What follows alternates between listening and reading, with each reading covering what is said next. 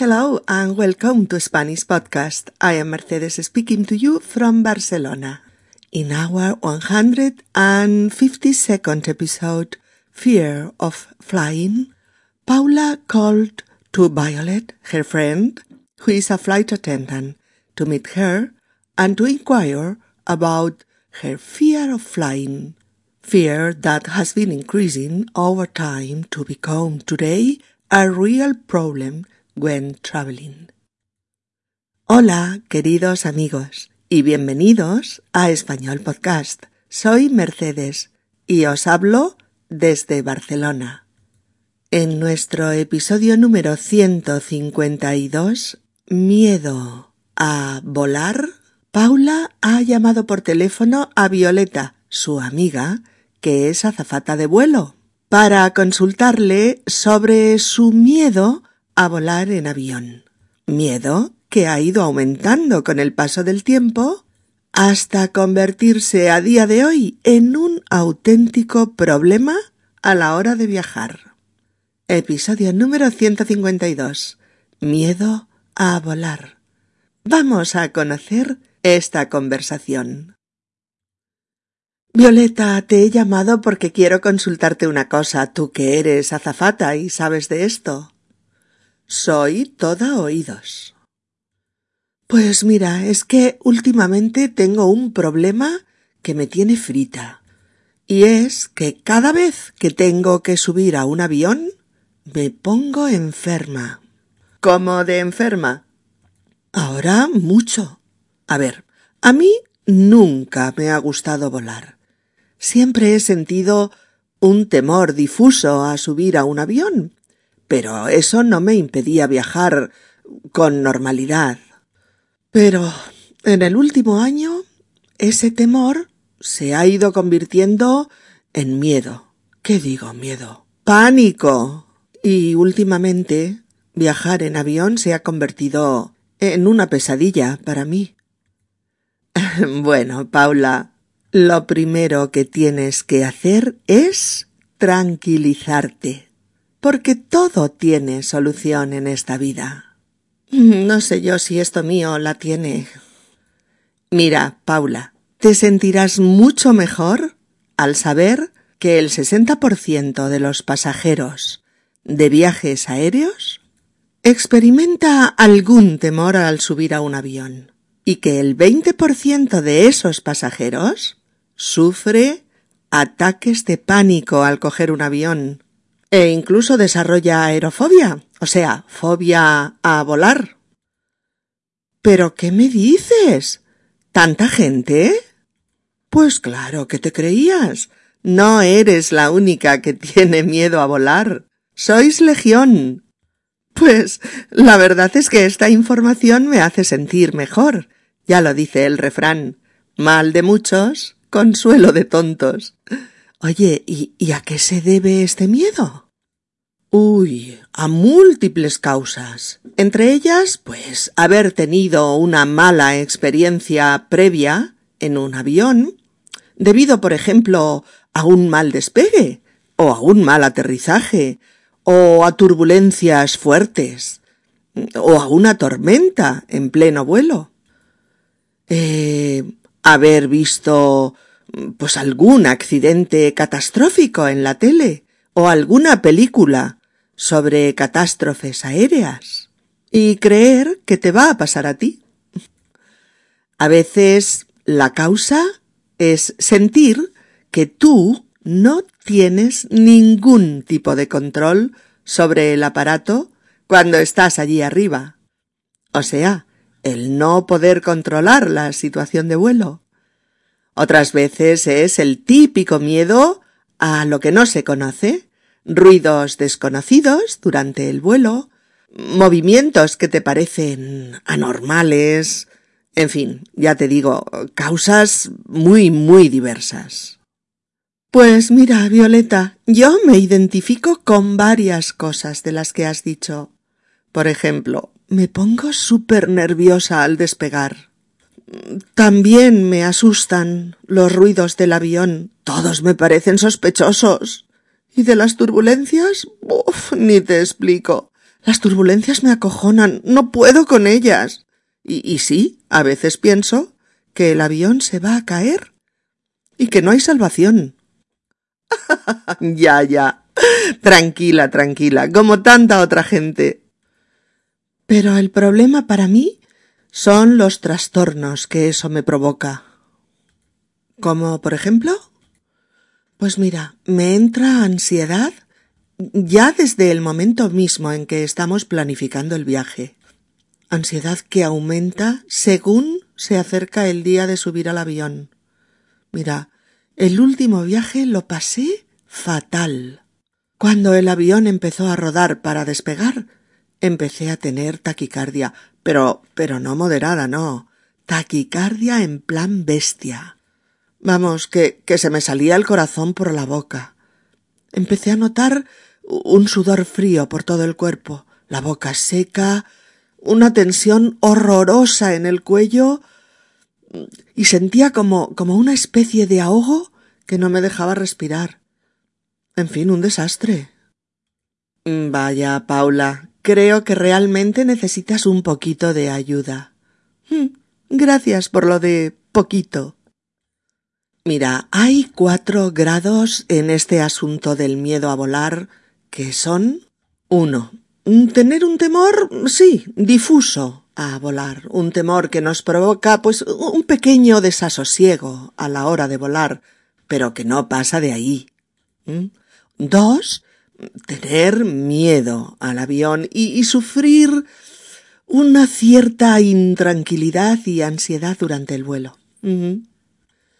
El grado tres es tener mucho miedo a volar y exponerse a un ataque de ansiedad o, o a un ataque de pánico en el avión en algún momento del vuelo.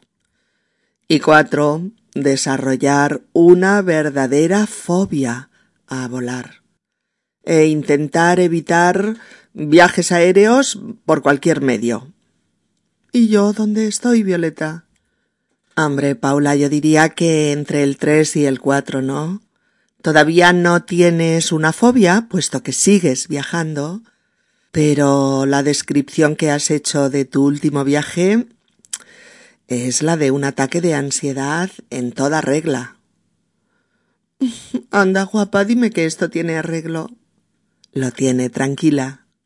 Mira, igual que hay cuatro niveles en el miedo a volar, también hay cuatro grados de tratamiento para esos cuatro niveles de miedo. Mira, el primero, cuando es un temor moderado, se soluciona con una buena información eh, general sobre los viajes aéreos.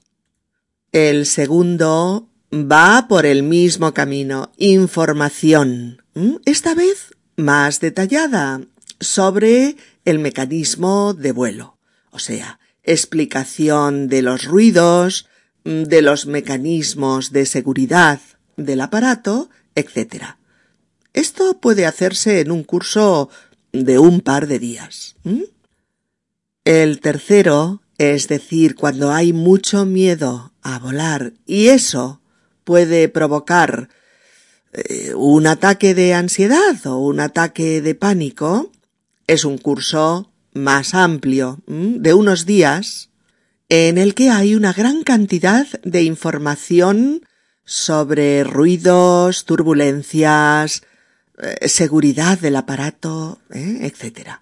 Y además, y esto es lo más importante, el contacto con un simulador de vuelo que te permite conocer todos los mecanismos de seguridad de un vuelo como si estuvieras en la cabina.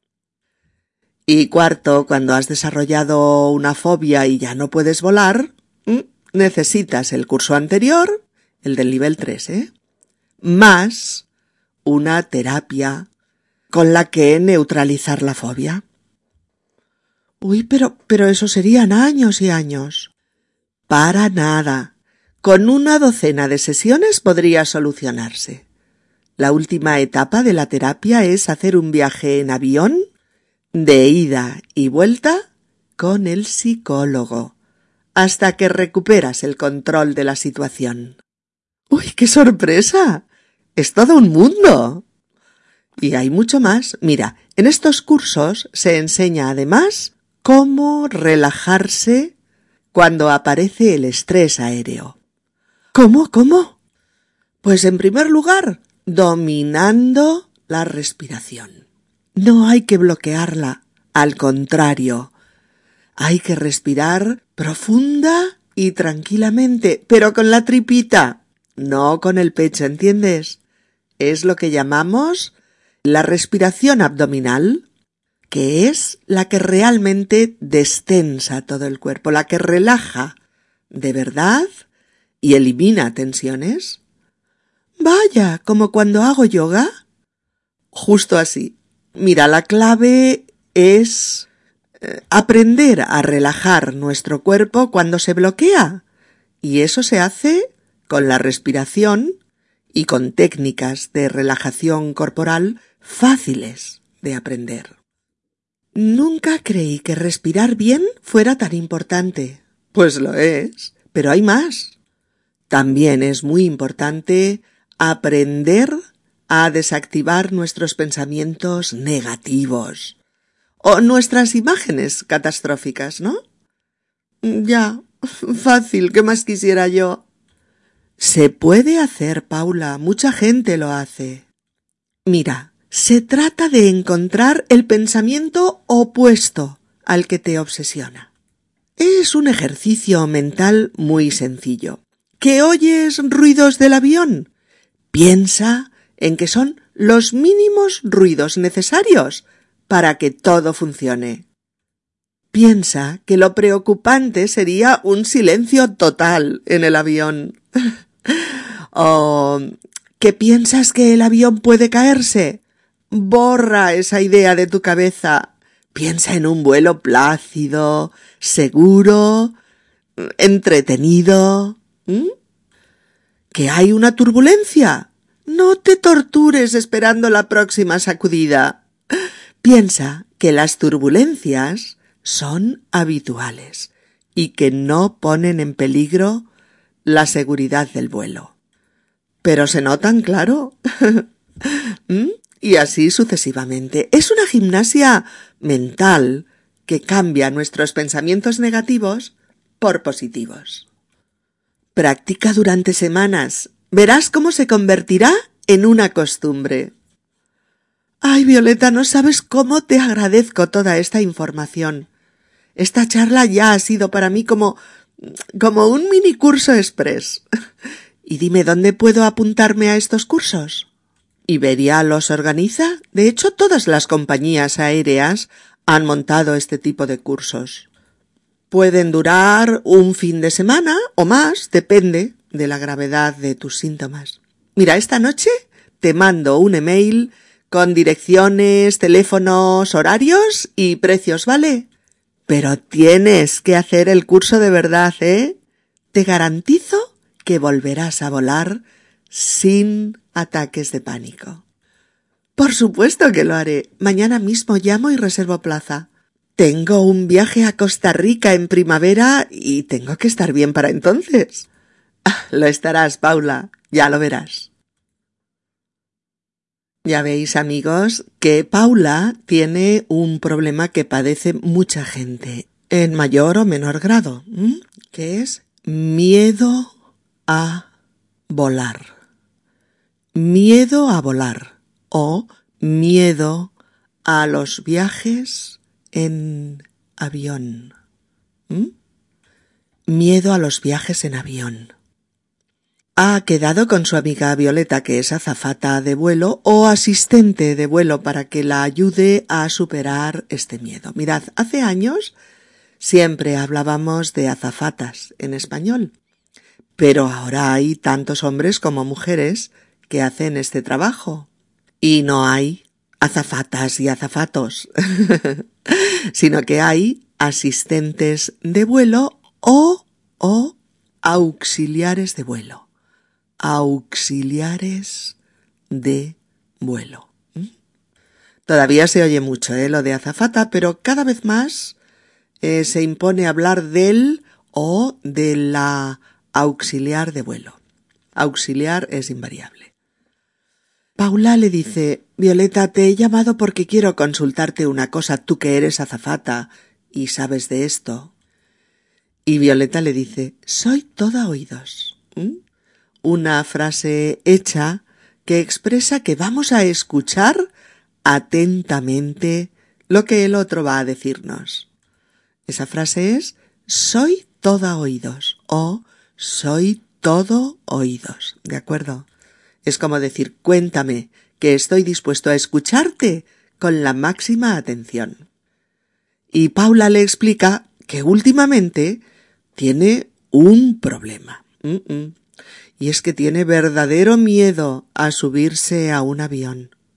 Paula le dice pues mira, es que últimamente tengo un problema que me tiene frita.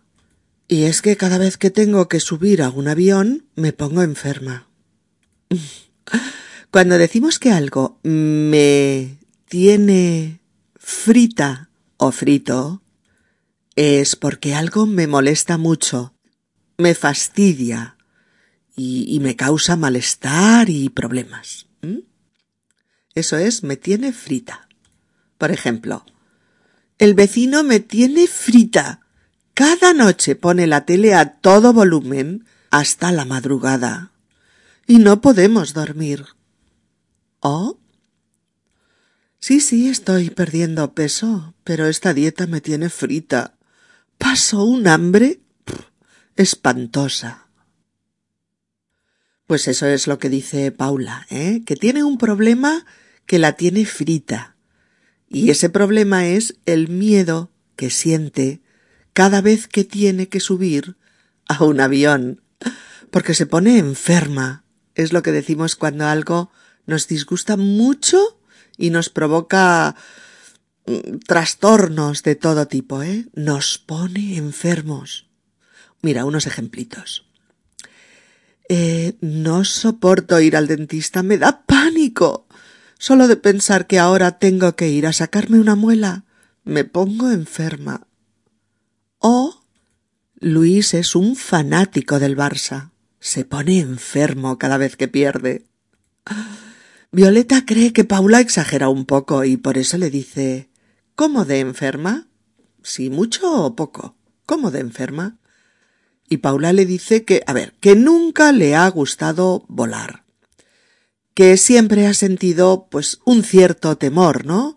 Un temor difuso a subir a un avión, como le pasa a mucha gente. Pero que ahora es peor. Porque ese temor difuso se ha ido convirtiendo en miedo, incluso en pánico. Mm. Paula dice que últimamente volar es una pesadilla para ella. Queridas amigas y queridos amigos, ¿habéis captado la gradación de menos, de menor a mayor del miedo? ¿Mm? El primer grado es un cierto temor o un temor difuso, es decir, notamos una sensación desagradable, de inquietud, de intranquilidad. Eso es el temor, un, un desasosiego ante algo, una sensación desagradable de que estamos ante un peligro, ante un cierto peligro. Pero Paula dice que es un temor no concreto, ¿no? difuso, genérico en los vuelos, pero que se ha convertido en miedo. M-I-E-D-O. Miedo.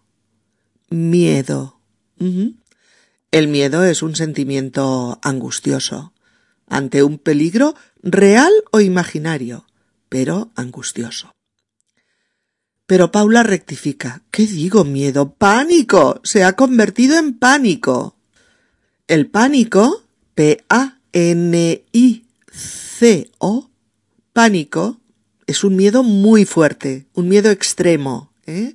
Sentir pánico ante algo es eh, sentir auténtico terror, es sentir un miedo intenso e incontrolable ante algo.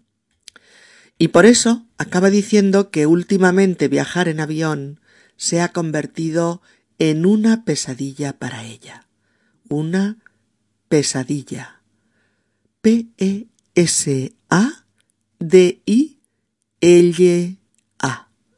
Pesadilla. ¿Mm? Es un mal sueño, un sueño de angustia, en el que experimentamos cosas muy desagradables e incluso terroríficas a veces. Eso es una pesadilla. Pero cuando decimos en la vida real que algo se ha convertido en una pesadilla, es que algo nos provoca mucho miedo o mucha preocupación o mucha angustia. Por ejemplo, ya he suspendido tres veces mi examen de conducir. Esto se está convirtiendo en una pesadilla para mí. ¿Oh? Miriam lleva ocho meses sin encontrar trabajo.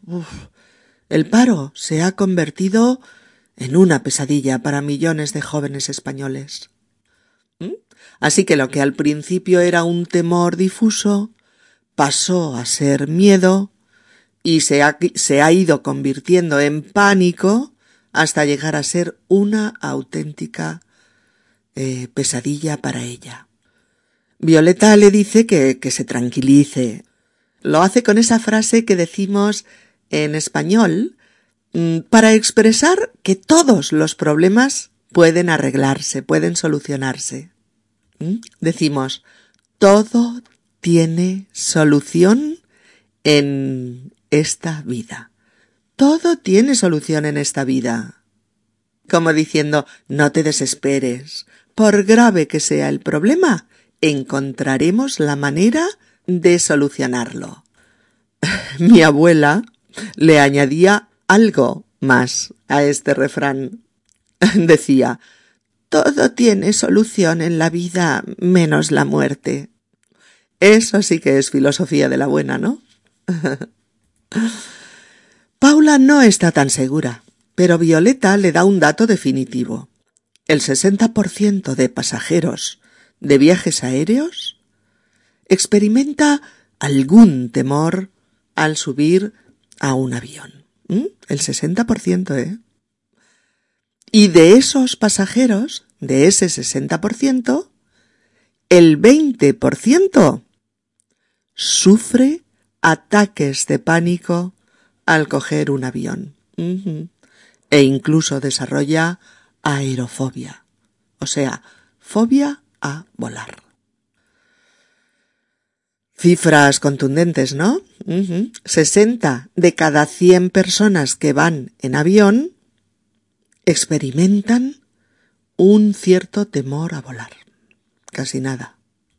Y el 20% de esos 60, o sea, unas 15, ¿no? Personas de cada 100, 15 de cada 100 personas, acaban teniendo un ataque de pánico al coger el avión. Y algunos, me imagino que los menos, pero bueno, algunos desarrollan aerofobia o fobia a volar. Es decir, eh, un terror incontrolable a los viajes aéreos, ¿eh? hasta el punto de, de no poder realizarlos. Eso es la aerofobia. Bueno, Violeta le dice que hay muchas personas que que no mantienen precisamente un idilio con el avión. Le dice, sois legión. Sois legión. ¿Mm? Una legión es un ejército de soldados. Recordad la legión romana. Y esa frase hecha de ser legión indica que mucha gente está en una misma situación. Vale. Paula experimenta un gran consuelo al saber que hay mucha más gente en su misma situación. Y por eso dice Pues la verdad es que esta información me hace sentir mejor. Ya lo dice el refrán mal de muchos, consuelo de tontos. Ese refrán español eh, lo vais a oír infinidad de veces, sí, en este sentido, ¿no? El de que consuela saber que otra mucha gente lo pasa igual de mal que tú. Lo pasa igual de mal que tú. Es un alivio o un consuelo pues un poco, un poco estúpido, ya que no te soluciona el problema, pero bueno, te hace eh, sentirte mejor saber que no eres el único. Por eso el refrán dice mal de muchos, consuelo de tontos. Mal de muchos, consuelo de tontos. Por ejemplo, pues sí, llevo treinta años jugando a la lotería y nunca me ha tocado ningún premio. Pero bueno, como a tanta otra gente. Y ya se sabe. Mal de muchos, consuelo de tontos. Oh, vaya hombre, así que has suspendido matemáticas. Bueno, consuélate. El profe se ha cargado al setenta por ciento de la clase. Mal de muchos, consuelo de tontos. Paula le pregunta a Violeta a qué se debe este miedo. ¿Cuál es la causa? Y Violeta le dice que hay múltiples causas, o sea, muchas y variadas causas. ¿eh? Le contesta. Uy, a múltiples causas, entre ellas haber tenido una mala experiencia previa en un avión, debido, pues, por ejemplo, a un mal despegue, a un mal aterrizaje, a turbulencias fuertes, mm, a una tormenta en pleno vuelo, haber visto algún accidente catastrófico en la tele o alguna película sobre catástrofes aéreas y creer que te va a pasar a ti. A veces la causa es sentir que tú no tienes ningún tipo de control sobre el aparato cuando estás allí arriba, o sea, el no poder controlar la situación de vuelo. Otras veces es el típico miedo a lo que no se conoce, eh, ruidos desconocidos durante el vuelo, movimientos que te parecen mm, anormales, en fin, ya te digo, causas muy diversas. Sí, sí, es evidente. Cuando tú en un vuelo has sufrido un despegue con algún problema o un aterrizaje movidito o durante el vuelo las turbulencias han sido fuertes, fuertes y el avión parecía un papel en medio de un huracán o has atravesado una tormenta diabólica en mitad de rayos espantosos, etcétera, etcétera, pues te lo has pasado fatal. Oye, unas personas pues lo olvidan y se acabó, pero otras otras quedan traumatizadas por estas experiencias y, desarrollan temor y miedo a los viajes en avión. A ver, recordemos que es una turbulencia. T-U-R-B-U-L-E-N-C-I-A.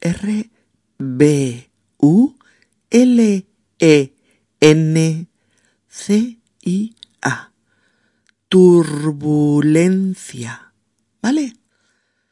Pues una turbulencia es un movimiento brusco, repentino, ¿eh? del aire que rodea, que rodea el avión y que puede provocar fuertes sacudidas, ¿vale? ¿Mm? ¿Sabes de qué te hablo, no? Cuando estás en pleno vuelo y el avión pega un bote que parece que se cae y tú pegas otro bote en el asiento que parece que vas a tocar el techo y, todo el avión se mueve como si fuera de juguete, pues eso son turbulencias. Y, y, a nadie nos gustan, pero nada, nada, vamos. O, o cuando atraviesas una tormenta y empiezas a ver los rayos iluminando el cielo y el avión arriba y abajo, a un lado y a otro, y se hace un silencio total en el avión y tú solo quieres que aquello acabe ya y recobrar la tranquilidad, ¿no? Pues todo eso son causas, causas para que desarrolles miedo a volar. Sí. Violeta dice que, que hay muchas causas y que otras causas de este miedo pueden ser haber visto algún accidente catastrófico en la tele y pensar que te va a pasar a ti o recordar una película de catástrofes aéreas, ¿no? Y pensar que tu vuelo correrá la misma suerte. O sentir que no tienes ningún tipo de control sobre el aparato cuando está allí arriba, o sea, el no poder controlar la situación de vuelo. O incluso haber experimentado lo que hablábamos, ¿eh? Un mal despegue o un mal aterrizaje. Bueno, un momentito para recordar que el despegue D-E-S P-E-G-U-E despegue el despegue es el momento en el que el avión eh, se despega del suelo, se levanta en el aire y vuela. Y el aterrizaje es lo contrario, claro, es el final del viaje, es el proceso por el que el avión contacta con el suelo y deja de volar para pasar a rodar durante un rato hasta eh, el frenado total del aparato, ¿vale? Y sí, sí, e, e, eso es lo que pasa, que un mal despegue o un mal aterrizaje mm, te puede dejar un tanto traumatizado y hacerte sentir miedo cada vez que el avión despega o aterriza. Violeta dice también, otra causa son los ruidos habituales del avión. Ruidos que inquietan mucho a algunos pasajeros, ¿no? Los pasajeros recordad que son las personas que viajan en el avión o en otro transporte. Paula se inquieta ya que ella se identifica con varias de las cosas que, ha dicho Violeta y no con una sola. Paula le explica Mira, es que me pongo súper nerviosa al despegar. También me asustan los ruidos del avión. Todos me parecen sospechosos. Y de las turbulencias ni te explico. Las turbulencias me acojonan no puedo con ellas. Y, sí, a veces pienso que el avión se va a caer y, y que no hay salvación. A ver, chicos, en esta frase hay un taco, una palabrota. Mm, mm. A ver si lo adivináis. Las turbulencias me acojonan. La palabrota o el taco es el verbo acojonar. Acojonar o acojonarse y que pertenece pues a la jerga, al argot del español. Hay que saber que esta palabra es un vulgarismo, un vulgarismo, es cierto. Pero es que se usa tanto, tanto y tanto en las conversaciones habituales entre amigos que hay que explicarlo porque lo vais a oír. Además hay que saber que cuando se usa en conversaciones informales entre amigos, pues deja de ser un vulgarismo, ya, ya no es grosero, ¿no? y simplemente significa que algo te da mucho miedo o que te impresiona muchísimo. Evidentemente no usarás esta palabra con gente que no conoces mucho o con gente con la que no tienes confianza.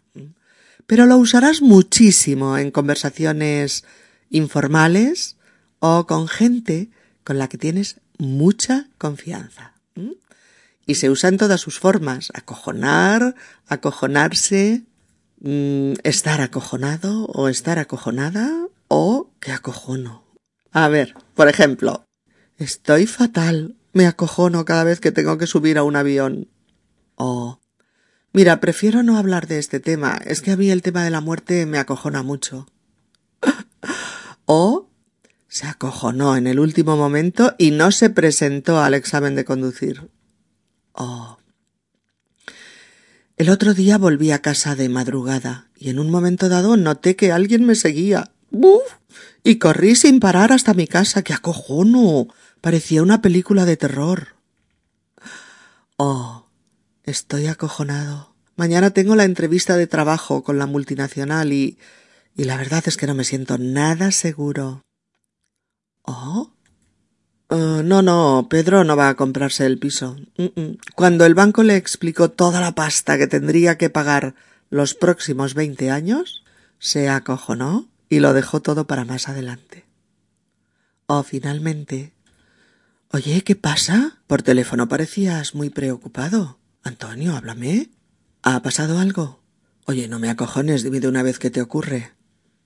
¿De acuerdo? Bueno, eh, Paula dice también, a veces pienso que el avión se va a caer y que no hay salvación. Pero vamos a ver, ¿quién no ha pensado alguna vez en pleno vuelo que el avión se va a caer, eh? ¿Quién no lo ha pensado al menos una vez? Y ha dicho, chico, ha llegado tu hora. Pues eso, que no somos nadie. que en mitad de una tormenta, cuando estás cruzando el océano en mitad de la negra noche y el avión empieza a moverse, eh, como la niña del exorcista, pues tú vas y dices, soy agnóstico, pero me voy a poner a rezar ahora mismo. ¿A que sí? ¿A que digo la verdad, eh? ¿Ves? Muy normal. Violeta insiste en que Paula no es un caso aislado y que esto le pasa a mucha gente. Eh, pero Paula le dice que además este miedo tiene consecuencias físicas y psicológicas nefastas para ella, porque este miedo le provoca ansiedad anticipada, o sea, ya antes del viaje.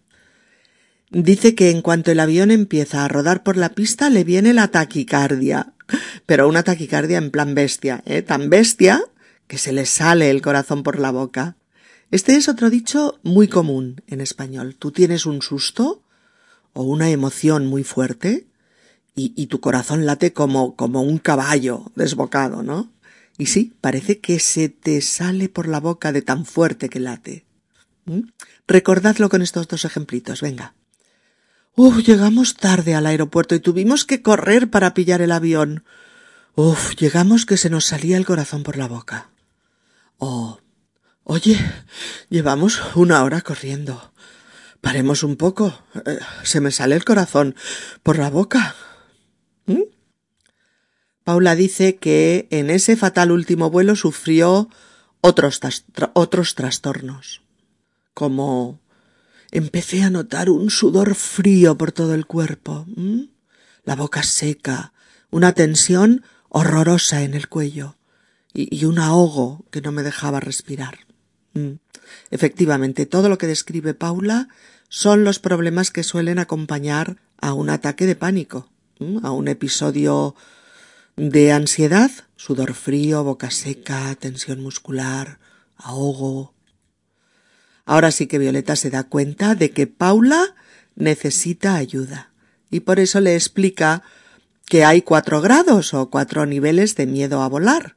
Tener un temor difuso, pero volar tranquilo, ¿no? O tener miedo al avión y estar intranquilo todo el vuelo. O tener mucho miedo a volar y estar expuesto a sufrir un ataque de pánico durante el vuelo. Sí, puedes seguir viajando, pero, pero es un rollo porque lo pasas mal.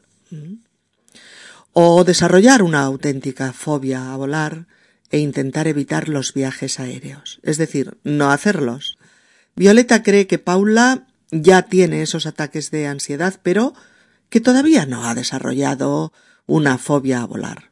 Pero la consuela diciéndole que afortunadamente también hay cuatro soluciones para esos cuatro grados del miedo a volar, que son uno y dos, o sea, para un temor difuso, grado uno o no tan difuso, es decir, si tienes miedo a volar y estás intranquilo todo el vuelo, el grado dos, la solución es información, sí, sí, información general en el primer caso e información detallada en el segundo, ¿eh? Explicando la mecánica de un vuelo, eh, el origen de los ruidos, los mecanismos de seguridad del aparato, etc. Si hay mucho miedo a volar, el grado 3, la solución, y estás expuesto a un ataque de pánico en pleno vuelo, pues tienes que hacer un curso más amplio, ¿eh? de unos cuantos días, o de una semana quizás, en el que hay muchísima, muchísima información, pero hay algo más. Estarás en contacto con un simulador de vuelo, un simulador de vuelo. Y será como si estuvieras en la cabina, ¿eh? con los pilotos, y conociendo en profundidad los mecanismos del vuelo y en qué se basa su seguridad. Parece que trabajar con un simulador reporta unos beneficios extraordinarios, ¿eh? Sí, sí. Y disipa los fantasmas de, de nuestra ignorancia. El verbo simular es representar algo como si fuera real, pero sin serlo. ¿eh? De ahí se deriva la palabra simulador. Un simulador es un dispositivo diseñado para reproducir un proceso como si fuera real, pero sin serlo. Como si fuera real, pero sin serlo. un simulador de vuelo eh, reproduce todas las condiciones de una cabina de avión con una pantalla con la que parece que estés volando, pero sin volar, obviamente. y otra palabra usual, ya termino, ¿eh? Cuando se simulan situaciones con fines didácticos es simulacro. Simulacro, ¿vale? Eh, que es lo que se hace, por ejemplo, en los colegios, cuando se hace un simulacro de incendio para enseñar a los alumnos cómo actuar en caso de fuego real. Y finalmente, si el pánico ha convertido en intolerable la idea de volar, entonces es una fobia. Y la solución es todo lo anterior, curso, información, simulador, y si es necesario, pues una terapia que, que desactive la fobia. Eh, Violeta anima a Paula a hacer uno de estos cursos en el que además le van a enseñar técnicas de relajación, técnicas de respiración y técnicas para desactivar los pensamientos negativos y volverlos positivos. Tras esta charla, Paula ya se siente mucho mejor. Ha sido una charla terapéutica para ella y está totalmente decidida a hacer el curso porque tiene muchas ganas de librarse de estos miedos y volver a volar pues con una cierta tranquilidad. Amigas y amigos, volved a escuchar el diálogo, veréis cómo ahora lo vais a entender y a asimilar mucho mejor. Bien amigos, ¿y vosotros qué tal lleváis lo de volar? ¿Os habéis sentido identificados con alguna de estas situaciones? Cuéntanos tu experiencia en la página de la transcripción del episodio donde puedes dejar tu comentario por escrito. Os invitamos como siempre a visitar nuestra página web www.spanishpodcast.org donde vais a encontrar lo bueno y lo mejor para seguir progresando con vuestro español. Bien amigos, gracias por escucharnos y por pasar este ratito con nosotros. Hasta la próxima. Y esta vez esperamos que sea prontito. Un abrazo para todos. Chao, colegas.